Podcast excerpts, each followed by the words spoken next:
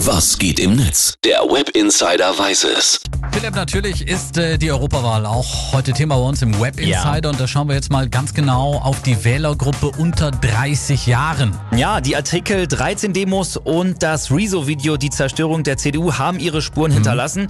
Auch wenn das im Gesamtwahlergebnis nicht so ganz rauskommt, bei den unter 30-Jährigen haben rund 33 Prozent den Grünen ihre Stimme gegeben und die CDU hat nur 13 Prozent bekommen. Was ich ganz erstaunlich finde, ist diese Satirepartei Die Partei, die mit 8% viertstärkste Kraft in der Wählergruppe unter 30 geworden ist. Ne? Ja, das stimmt. 2,5 Prozent hat die Partei im Gesamtwahlergebnis und das bedeutet wohl drei Mandate im EU-Parlament. Wenn wir uns mal äh, das Wahlprogramm anschauen von der Ja. Partei, dann äh, sieht man da so Punkte wie Bierpreisbremse jetzt.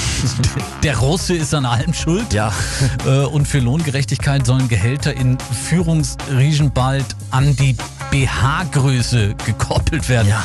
Das ist natürlich ziemlich lustig auf der einen Seite, auf der anderen Seite, wieso wählt man so eine Partei? Ja, das fragen sich jetzt am Ende auch viele Internetnutzer.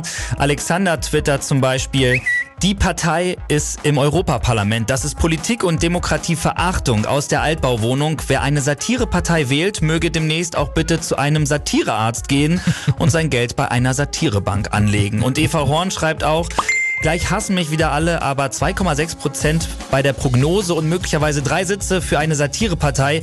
Ihr seid schon alle ganz schön satt, zufrieden und zynisch, Freunde. Im Denkzettel ist es, äh, denke ich, eindeutig in Richtung der etablierten Parteien.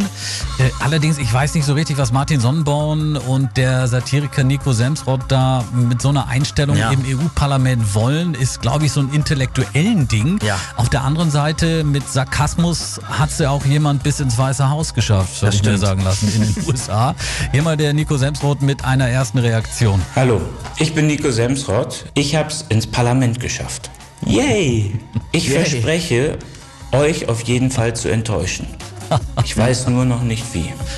Naja, immerhin haben sie auch versprochen, in bester Rezo-Manier dann aus dem EU-Parlament zu berichten und aufzudecken, was die alteingesessenen Parteien da so treiben. Also bei der Europawahl sind die Grünen die klaren Gewinner, aber auch eben kleine Parteien wie die Satirepartei, die Partei gewinnen. Am Ende so richtig damit einverstanden sind, aber auch nicht alle. Ja. Danke Philipp für den Blick ins Ja, Netz sehr gerne. am Tag danach.